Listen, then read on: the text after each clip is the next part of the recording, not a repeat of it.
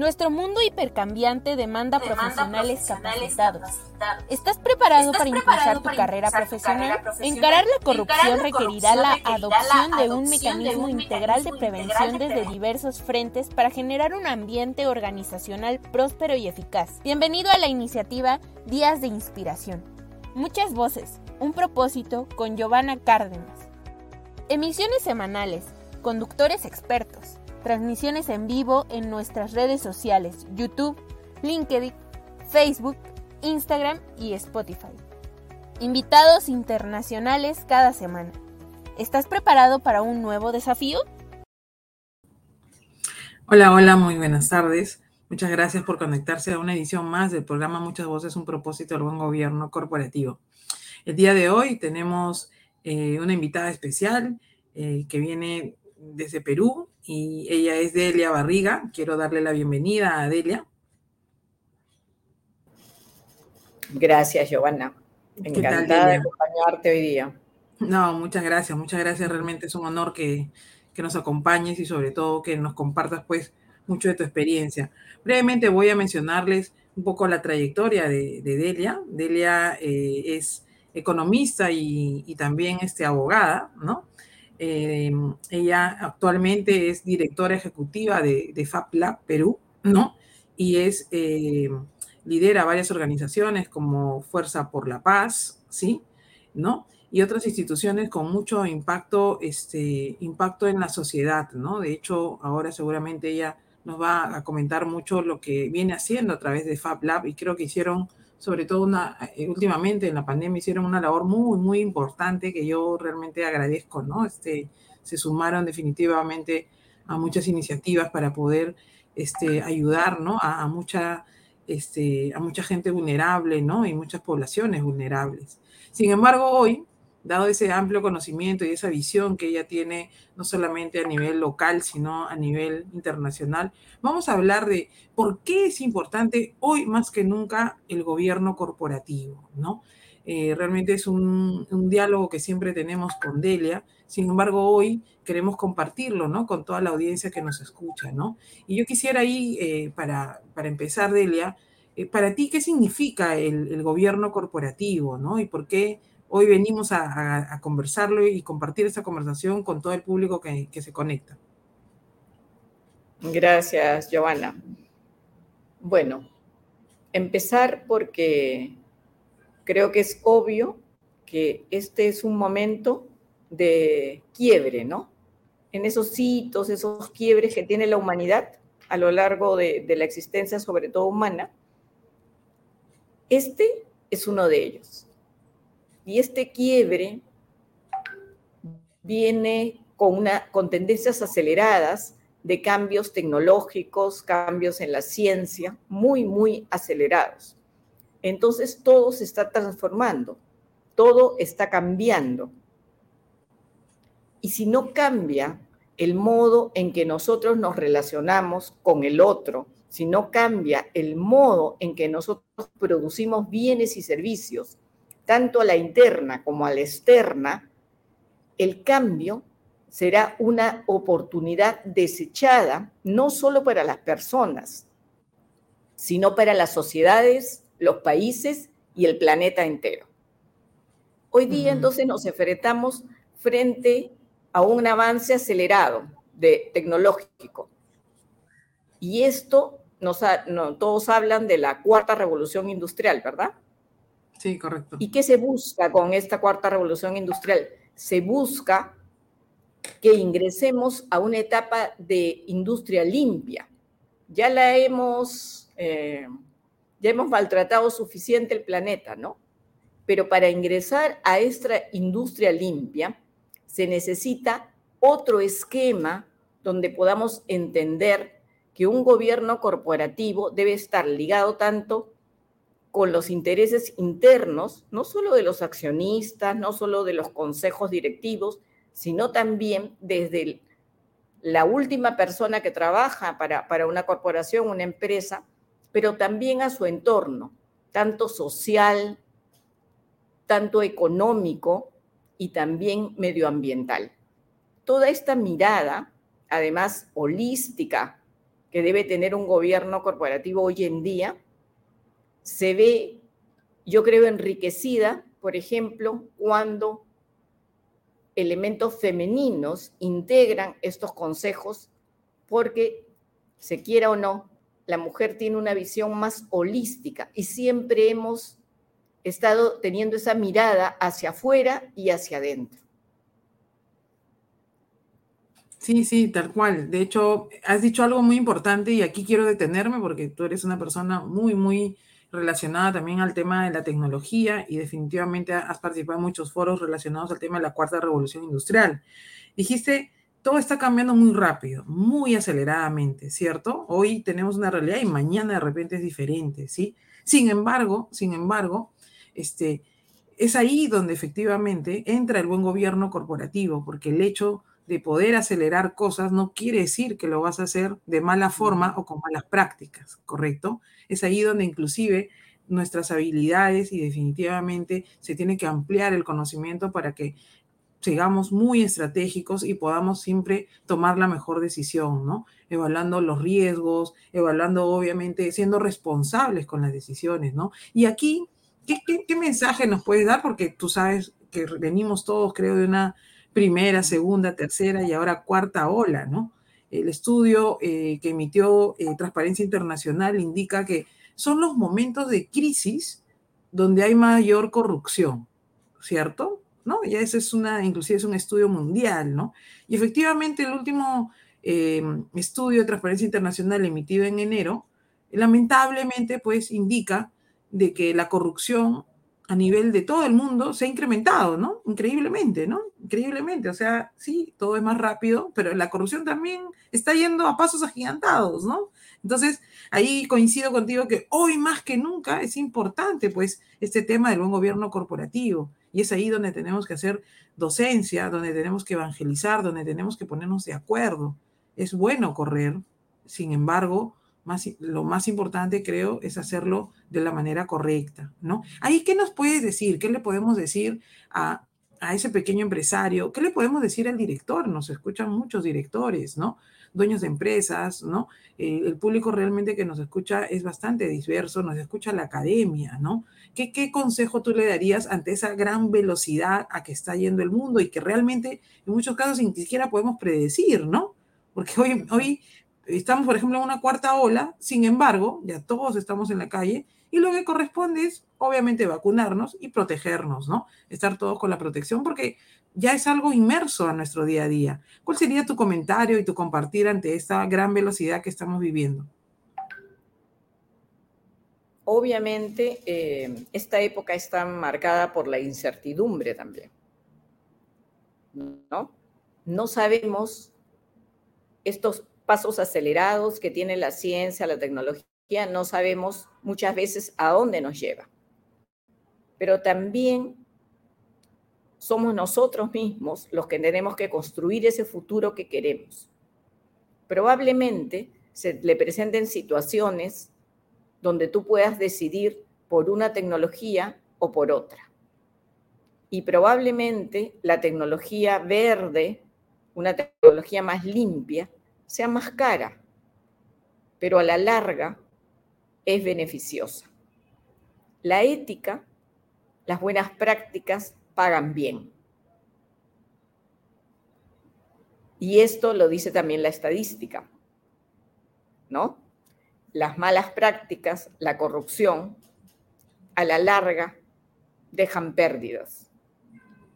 Porque ese dinero de la corrupción que en algunos países llega a porcentajes espantosos y probablemente en América Latina eh, seamos una región donde hay mucha, mucha corrupción y donde se ha normalizado, ¿no? El pedir la, la comisión, la coima para acelerar algunos procesos.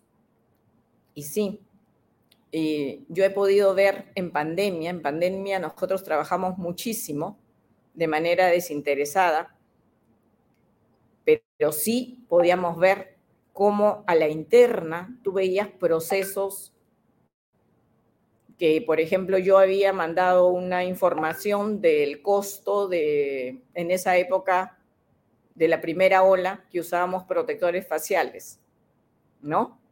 De un dólar, que era el cambio más o menos como cuatro soles, incluidos los impuestos. Y ellos le habían sumado un cero. Yo tuve que decirlo públicamente, ¿no? Que se habían equivocado por un cero. Pero tú te imaginas esa diferencia de 4 a 40, ¿no? Y es que esta, esta corrupción eh, es atrevida además. Es atrevida.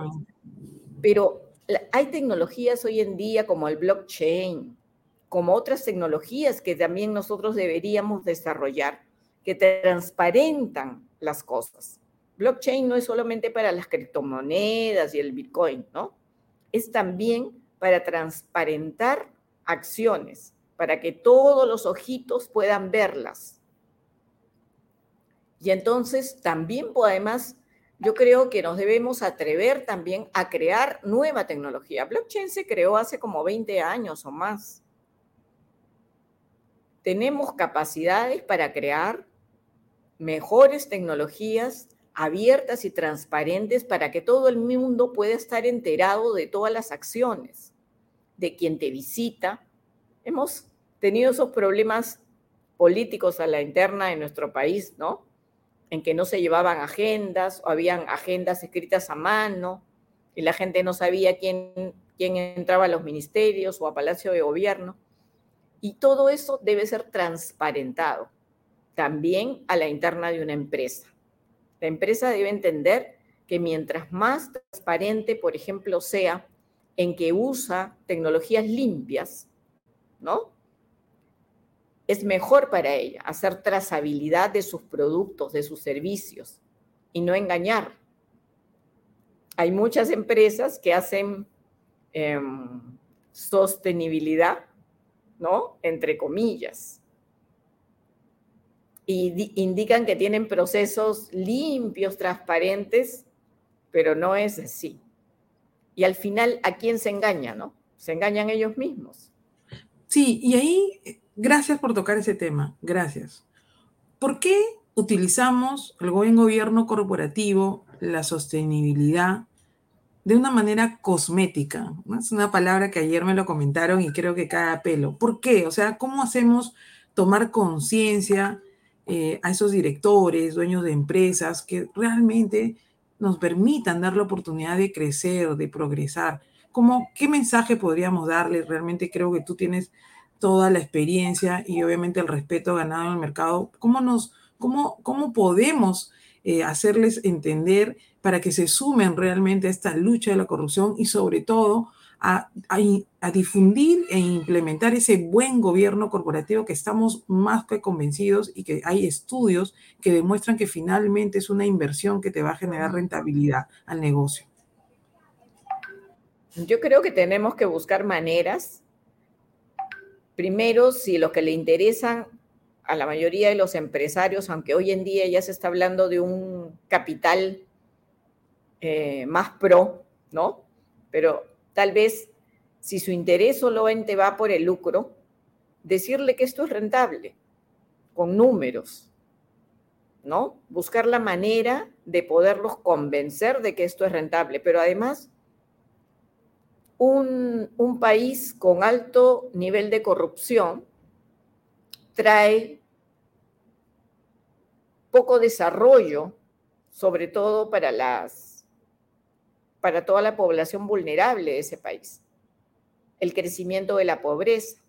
Y si hay crecimiento de la pobreza, entonces no va a haber quien te compre ni tus bienes ni tus servicios.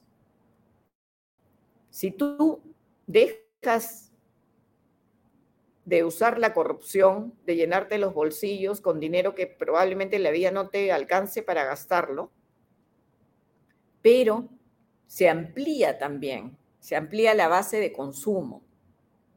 Yo me acuerdo que en algún momento decían las mejoras de los ingresos de los trabajadores en China, ¿no? Así los porcentajes sean pocos, ha aumentado el consumo de bienes y servicios de una manera impresionante. Y me comentaban que los millonarios chinos se cuentan ahora por miles, no por cientos, sino por miles. Entonces, por ejemplo, nuestros países que tienen una alta biodiversidad, pensar en alta tecnología con biodiversidad, que tenemos superfoods y sin embargo tenemos anemia. ¿Qué nos está diciendo esto, no? Estamos llenos de superalimentos en nuestros países y sin embargo muchos de nuestros índices de malnutrición y de anemia en nuestros niños, que además los está condenando a una, a una educación deficiente. Si ya de por sí la educación pública no es buena en muchos de nuestros países, ¿se imaginan no tener pues todo el potencial, todo ese 100%, estando bien alimentados, durmiendo bien? Es increíble, esto es una rueda, ¿no? Entonces tú estás matando a tus consumidores. En cambio, menos corrupción, mayor desarrollo, menos porcentaje de pobreza, mayor cantidad de consumo también. Yo creo que hay que darle cifras, pero también hay que mostrar esas cifras y también hay que difundirlas de manera un poco más, no sé, con más pasión, más potente, que le entiendan clara, ¿no? Sí, ah, tocaste también otro tema muy importante, la pobreza, ¿no? Y ahí viene el tema de eh, los objetivos de desarrollo sostenible, ¿no? La Agenda 2030, ¿no? ¿Qué tan cercanos estamos a esa agenda? ¿Qué tan consciente está siendo realmente todo el empresariado, todas las personas, ¿no? Creo que eh, para mí es traumático leer el informe de Transparencia Internacional porque, por un lado, las naciones crecen, las economías crecen, la tecnología avanza, la corrupción avanza, hasta la corrupción avanza y la pobreza también avanza. Ante, ante estas variables, Delia, ¿qué, qué es lo que eh, hoy estamos dejando de hacer? ¿Por qué tanto avance en lo bueno y en lo malo? De tal manera que ya no sé si hay una paridad, ¿no? ¿Sí? Porque es una competencia entre lo bueno y lo malo, ¿no? ¿Qué, qué podemos hacer nosotros como personas? ¿Qué podemos nosotros de alguna manera, de qué manera podemos contribuir? Porque hay un mensaje bien claro que nos dio la pandemia, ¿sí? Que nos dejó a todos fríos, que hoy estamos y mañana no sabemos, ¿cierto? ¿No? Y hoy tú lo has ratificado.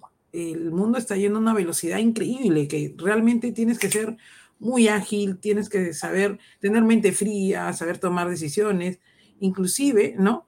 En esos tiempos eh, eh, son eh, situaciones atrevidas que se presentan donde tú efectivamente tienes que, que tener pues todos tus cinco sentidos, ¿no?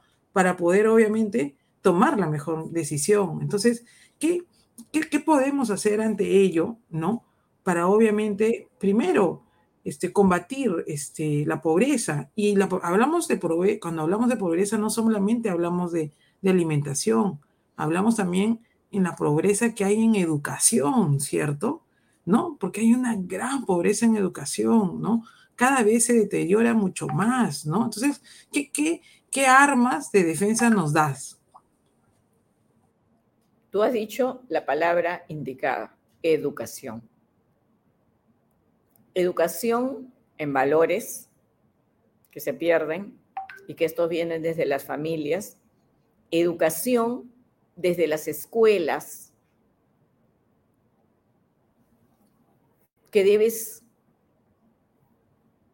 por ejemplo, nosotros tenemos dinámica cuando trabajamos con niños y sobre todo con niños vulnerables, y con adolescentes, también con chicos en edad escolar.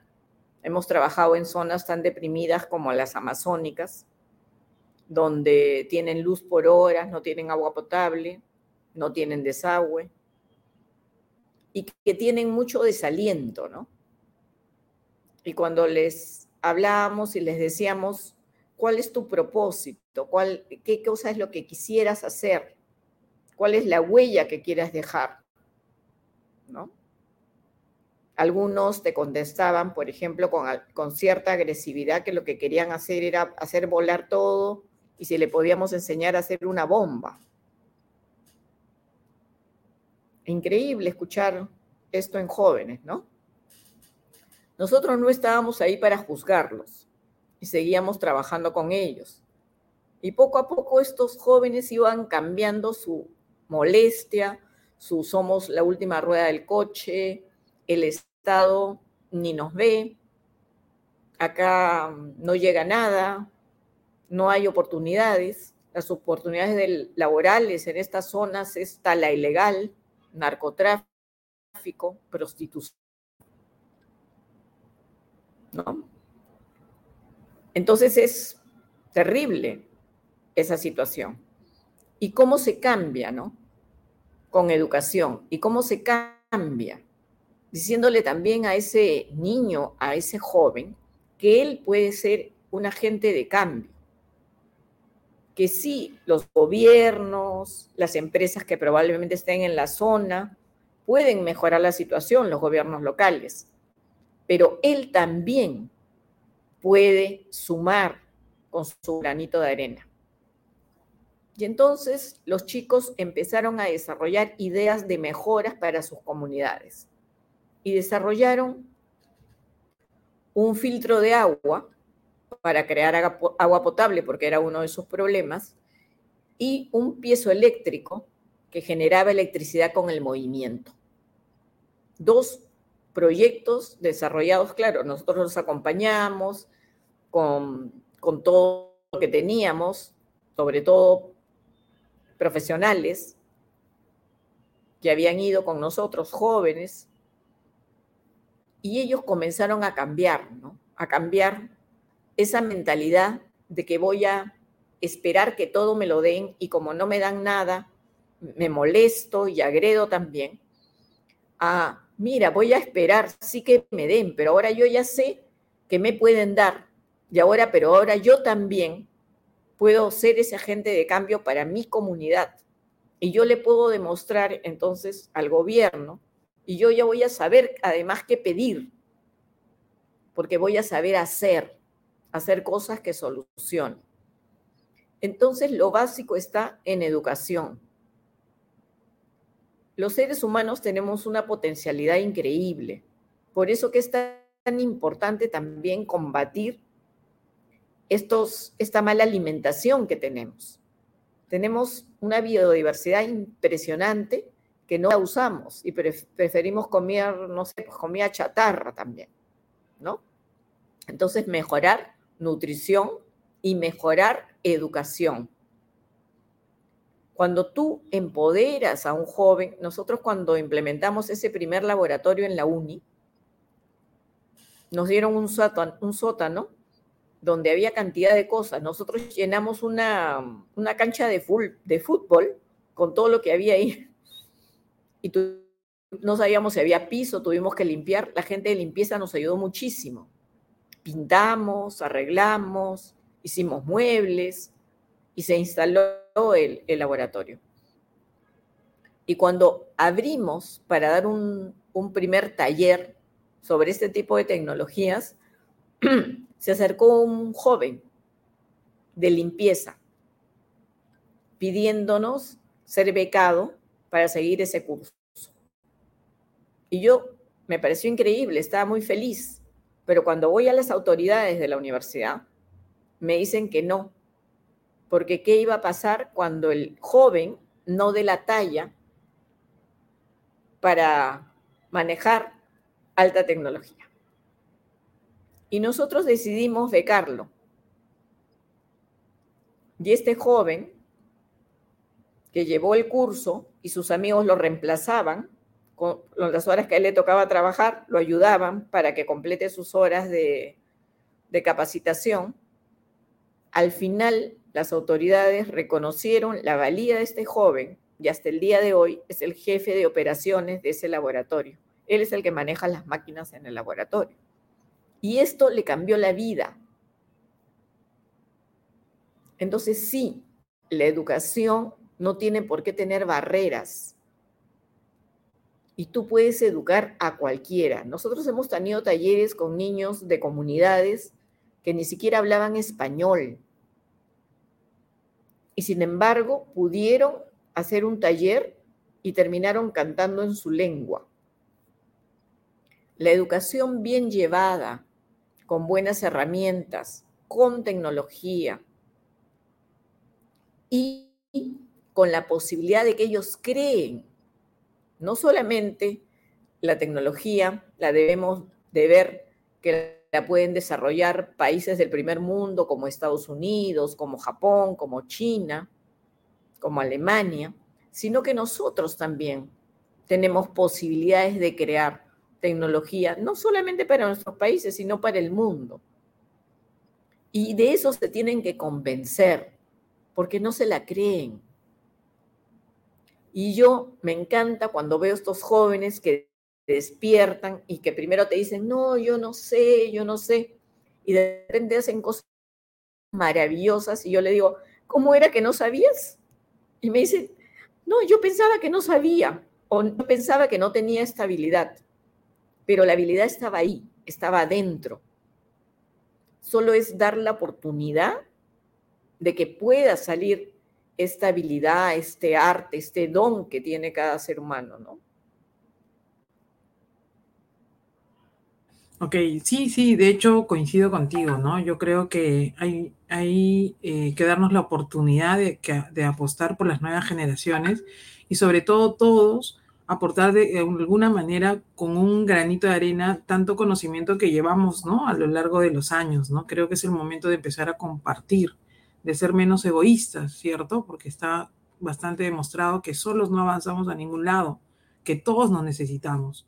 Por ejemplo, este es un programa que agradecemos realmente a todas las personas que se suman a este espacio colaborativo, ¿no? Donde lo que queremos es llevar más educación, ¿sí? A, todo el mundo en sí y agradecemos realmente a todas las personas que apuestan al programa, que le dedican 60 minutos no solamente a escucharnos, sino también a nuestros speakers que vienen muy gentilmente a compartir. Este es un espacio para conocer más de ese buen gobierno corporativo, para convencerlos de que realmente ese es el camino que debemos seguir y que realmente se aplica de manera transversal en todo nuestro aspecto de la vida y obviamente pues de las empresas definitivamente, ¿no? Y acá ha salido un tema muy relevante, ¿no? Que, quiero continuar, que es el tema educativo, ¿no? Eh, efectivamente, la realidad hoy creo que en América Latina y sobre todo, eh, inclusive en nuestro país, pues no es, no es una realidad muy simpática, ¿no? Sin embargo, creo que todos podemos generar distintas iniciativas en alianza seguramente con la empresa privada, en alianza seguramente con un sinnúmero de organismos internacionales que están dispuestos a ayudar. Cuéntanos esa experiencia, porque realmente tú tienes una bonita experiencia de muchas alianzas que has logrado a través de organismos internacionales que están dispuestos a ayudar. Eso creo que es parte de la moneda que mucha gente no sabe, ¿no? Hay muchas instituciones de distintas partes del mundo que quieren ayudar a países como, como el nuestro, ¿no? Cuéntanos un poco de esas alianzas. Bueno, a veces tú te sorprendes em, por quién puede conocer tu trabajo, ¿no? Creo que mi cámara se apagó, ¿verdad? Sí, correcto. Y no sé qué hacer. Pero te escuchamos, te escuchamos, te escuchamos, vamos avanzando. Ya. Ahí está, ya apareció, ya apareció. no Ahí quiere, está. no quiere, se sale. Estamos. Recuerdo una vez cuando estábamos, teníamos un laboratorio en San Isidro y me toca la, me Ok, vamos a esperar unos minutos a, Delia. Eh, de hecho, muy importante todo lo que ella nos comenta, ¿no? Efectivamente, eh, yo diría que no solamente, aparte de liderar FabLab, es una luchadora constante, ¿no? Por eh, la equidad de oportunidades, ¿no? Para todos y sobre todo una luchadora constante de cada vez tener menos pobreza, ¿no? no solamente en nuestro país, sino en el mundo. Es un referente muy, muy interesante a nivel mundial y, realmente es un honor para nosotros tenerla, tenerla en el programa, ¿no? Esperar unos minutos, ya está conectándose Delia. Y bueno, comentarles, ¿no? Aprovecho un poco el espacio para eh, comentarles que eh, el programa, pues, en esta cuarta temporada realmente sigue avanzando a pasos agigantados, eh, su nivel de alcance, ¿no?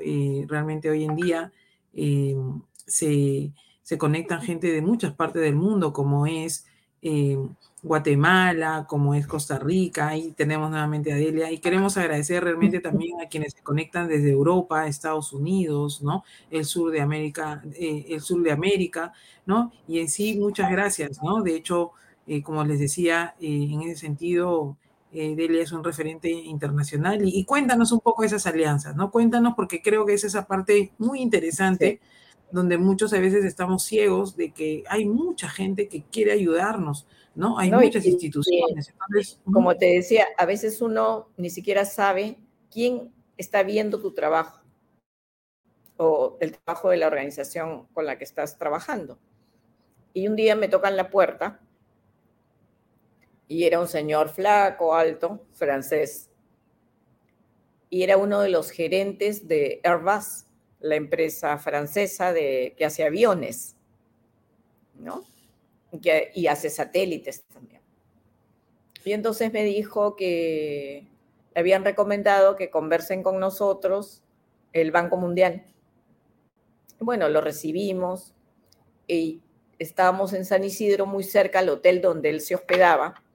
Entonces después me dice si él podría venir a mi oficina porque no le gustaba atender en el hotel a, a las personas con las que se tenía que entrevistar.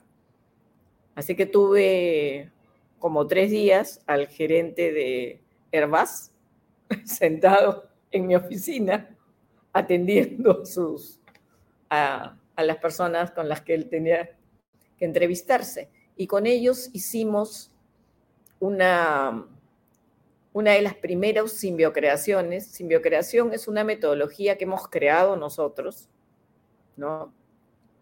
que lo que busca es justamente la colaboración. Todos competimos para todo el concurso, concurso de música, de baile, de matemáticas, de vocabulario, ¿no? Todo es concurso. Y en nuestros colegios, si bien hay algunas cosas que está perfecto que sean concursos, hay otras en las que debemos incentivar la colaboración pero no sabemos cómo, no sabemos cómo colaborar. Y por eso creamos esta metodología que además está basada en la simbiogénesis. ¿no? La simbiogénesis tiene a su principal líder, Lynn Margulis, fallecida el 2015, de nuestra, pero de nuestra, muy cercana a nosotros, ¿no? Y ella es un poco contraria a lo que dice Darwin con respecto a la evolución ella dice que las primeras eucariotas se forman por colaboración, no importando el tamaño. Puede ser chiquitas, unas más grandes, ¿no? Y no la más fuerte, y no la más robusta, sino todas se unieron para crear vida. Y esto es bien interesante, porque entonces nuestra metodología se basa en eso. Se basa en una parte masiva de sensibilización que luego se va achicando por los expertices y la gente que quiere seguir avanzando en conocimiento, pero todos, todos contribuyen a que esa vida, a que ese servicio, a que ese concepto, a que eso se produzca. Entonces, cuando el Banco Mundial me preguntaba, ¿y qué vamos a regalarle a los ganadores? Yo le dije, no, no les vamos a regalar nada porque acá no hay perdedores. Todos son ganadores. Por lo tanto, no hay premios. El premio es el saber. El premio es aprender a compartir. Y esto es bien interesante y es bien interesante también de que la gente lo entienda. estamos cerca a la sexta extinción de especies, la humanidad incluida, ¿no? Si no nos corregimos, incluida. Entonces de esta salimos todos o no sale nadie. Y como tenemos que optar por salir todos, la colaboración es una herramienta fuertísima para poder lograr cosas. Por eso de ahí el fortalecimiento también que se deben dar a los clústeres en materia empresarial, ¿no? Porque a veces algunos dicen, pero ¿cómo me voy a juntar con mi competidor? Porque tú y tu competidor pueden llegar a un mercado mejor, porque tú y tu competidor podrían tener una inversión para lograr una mejora en el proceso tecnológico que disminuya la contaminación. Y es lo que hay que aprender, a colaborar. Y, por ejemplo, en estas colaboraciones son importantes justo que entidades como el Banco Mundial, empresas como Airbus, le digan sí, apostamos por esto nuevo que estás creando, que ha nacido en Latinoamérica, y que bueno, veamos qué pasa, ¿no? Y esto mismo lo estamos aplicando, lo comenzamos a aplicar con PNUD de las Naciones Unidas para los mercados, los mercados de abastos. Cuando en el 2020, recordarán ustedes que los mercados de abastos se convirtieron en centros de contagio, que el 80% de los comerciantes estaban contagiados. Bueno, ahí hicimos una inversión en mercados y hoy, en día ya se están trabajando soluciones con los mismos comerciantes, con la Municipalidad de Lima, con los ministerios que les corresponde y con organismos internacionales como el PNUD. Entonces, hay, estos son momentos donde hay que hacer. Y si mientras más eh, instituciones se unan, ahora esto es una plataforma, ¿no? Está un montón de instituciones, universidades, federaciones de comerciantes, ministerios. Mientras más instituciones, personas se unan y colaboren, esto tiene mayor impacto. Y de eso tratamos también. Igual en el caso de, de los grupos que incentivan el desarrollo de la ciencia y tecnología en niñas y mujeres mientras más nos unamos en hacer algo fuerte, mayor será el impacto. Y esa es una lección de vida que a lo largo de, mis años he podido rescatar. Capacítate, edúcate, comparte conocimientos, crea conocimientos, colabora, ten un propósito. Las herramientas pueden cambiar, tu propósito no. ¿No? Entonces, ¿qué, ¿qué, buscamos en ese ser del siglo XXI, en esa empresa del siglo XXI? Obviamente, que tengan sus metas, sus propósitos claros, pero que sean conscientes, que sepan cómo es que tienen que hacer las cosas para que la casa de todos, que es este planeta, ¿no? pueda seguir viviendo y pueda seguir albergando a la humanidad.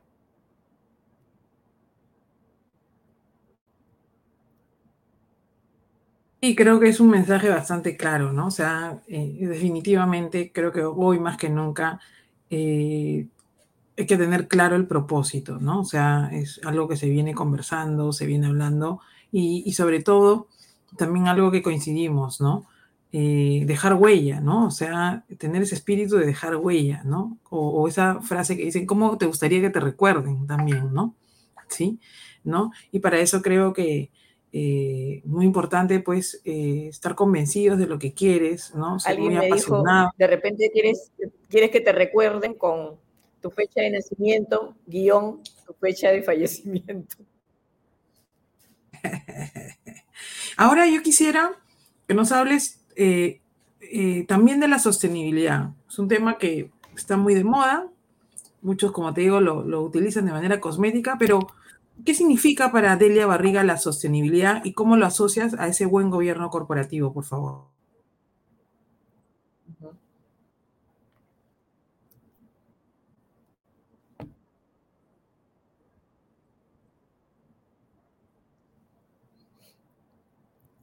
Todo el mundo habla de sostenibilidad, pero como son procesos que recién se están inventando, al igual que la tecnología, están siendo acelerados, pero son nuevos, y también nosotros debemos estar con un ojo bien abierto para ver si la sostenibilidad es real o es cosmética.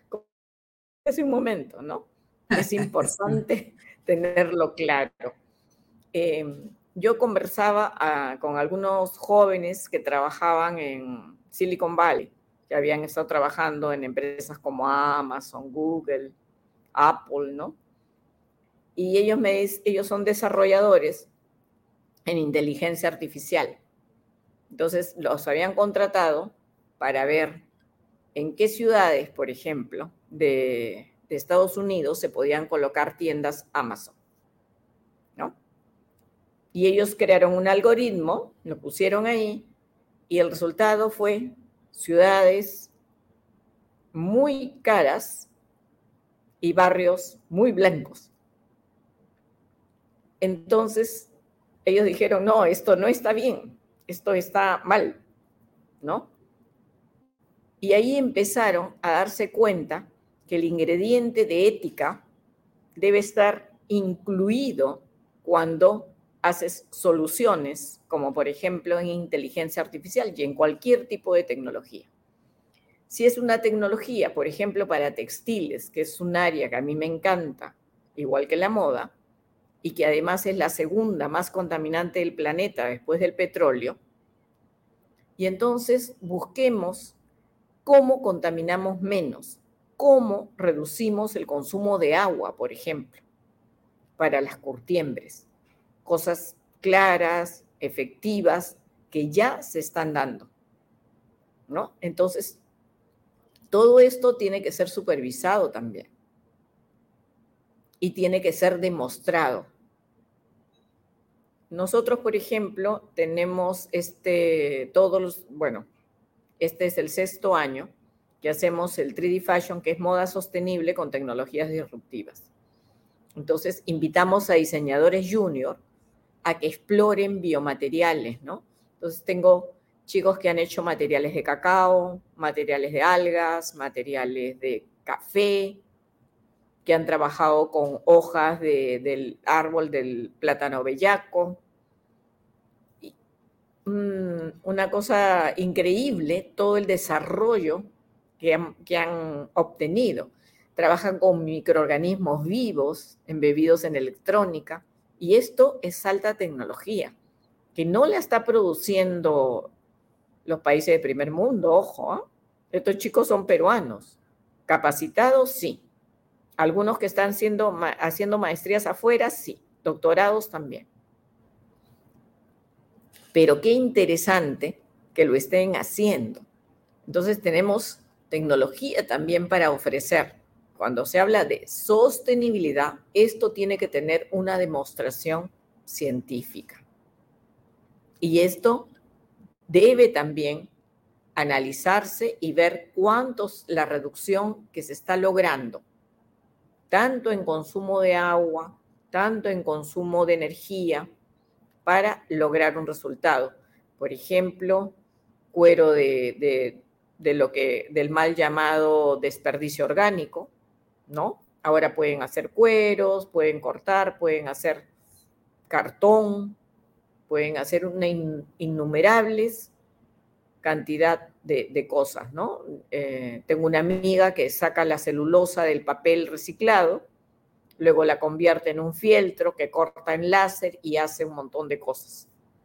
Entonces, es increíble lo que la tecnología, pero la creatividad también para crear tecnología te puede dar.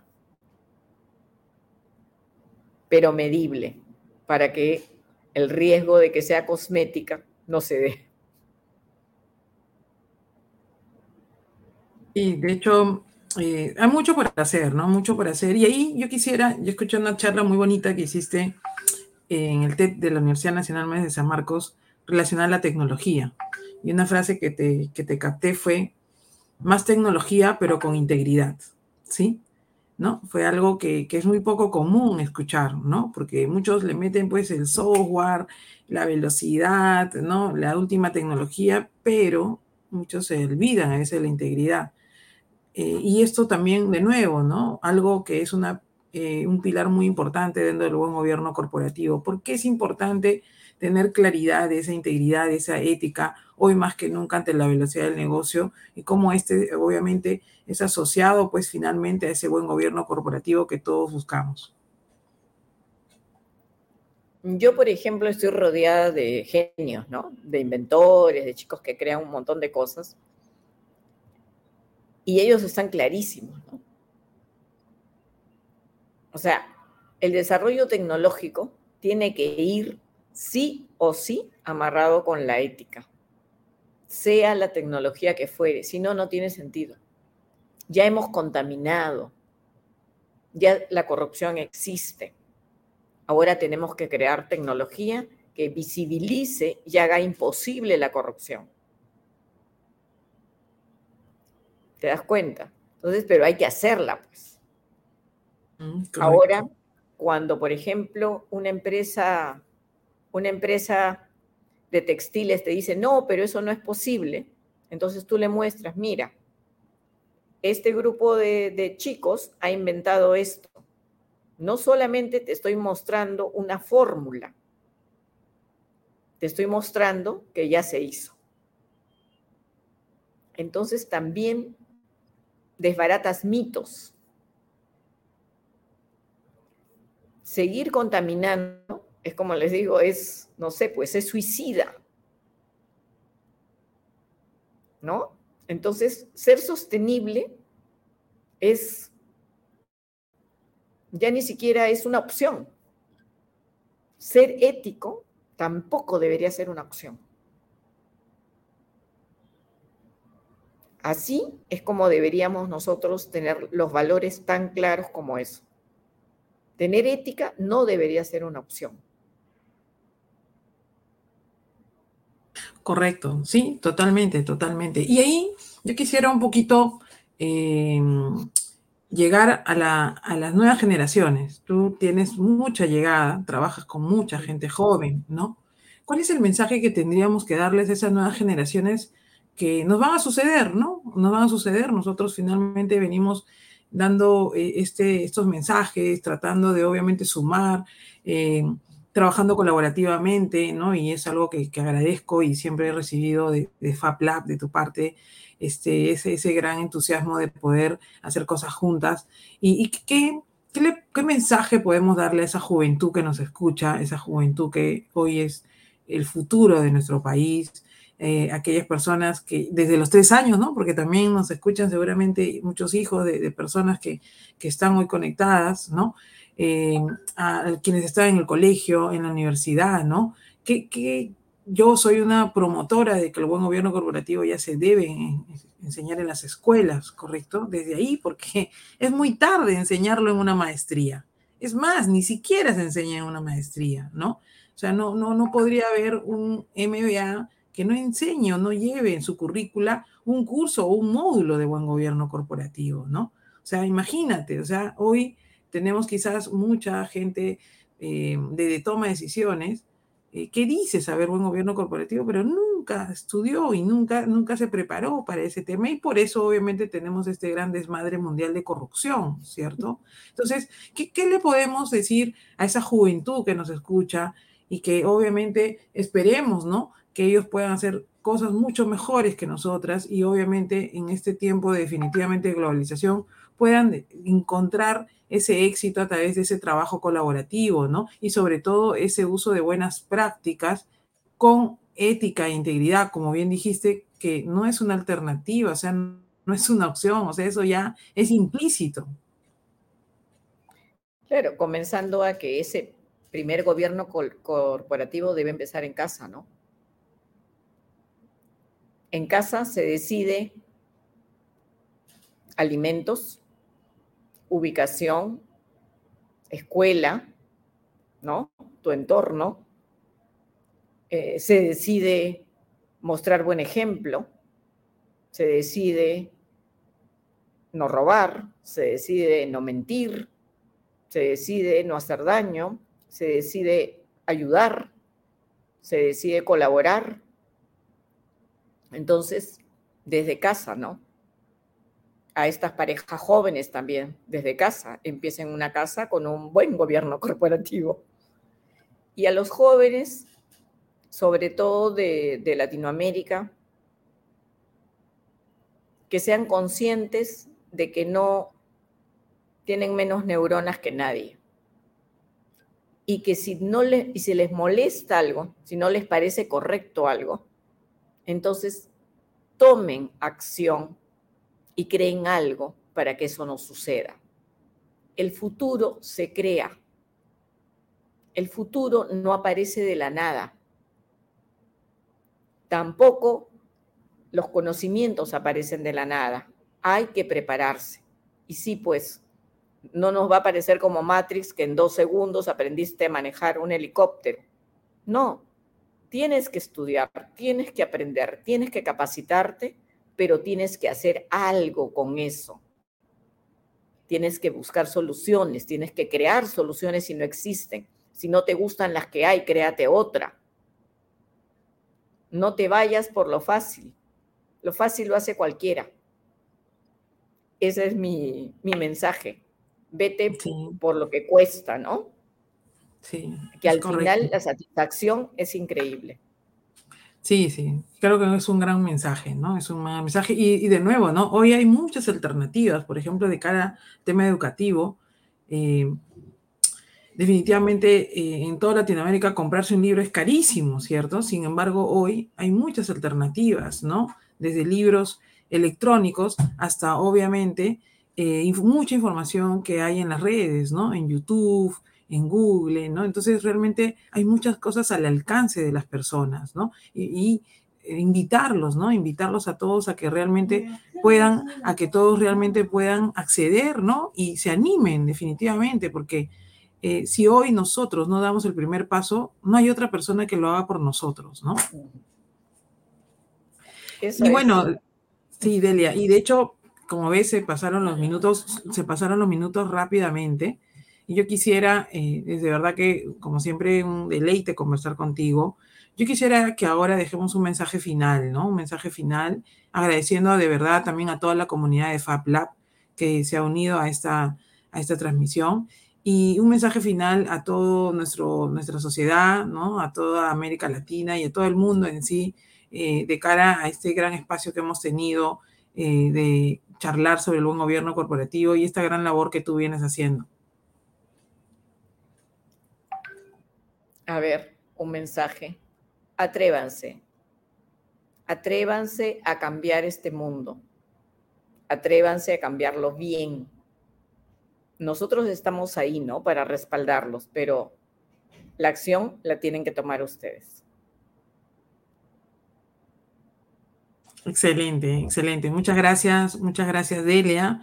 Eh, y nuevamente eh, creo que has dado mensajes muy precisos, ¿no? Eh, creo, me quedo con muchas cosas que has comentado. creo que hay una frase importante, todo está cambiando muy rápido y de una manera atrevida, ¿no? Inclusive, ¿no? Habiendo siempre, siempre mucha incertidumbre. Sin embargo, eso también nos reta. Abracemos el la incertidumbre, abraza el cambio. Yo tengo otra frase que dice, el cambio es la mejor expresión de estar vivos. Solo ah, porque estás vivos se cambia.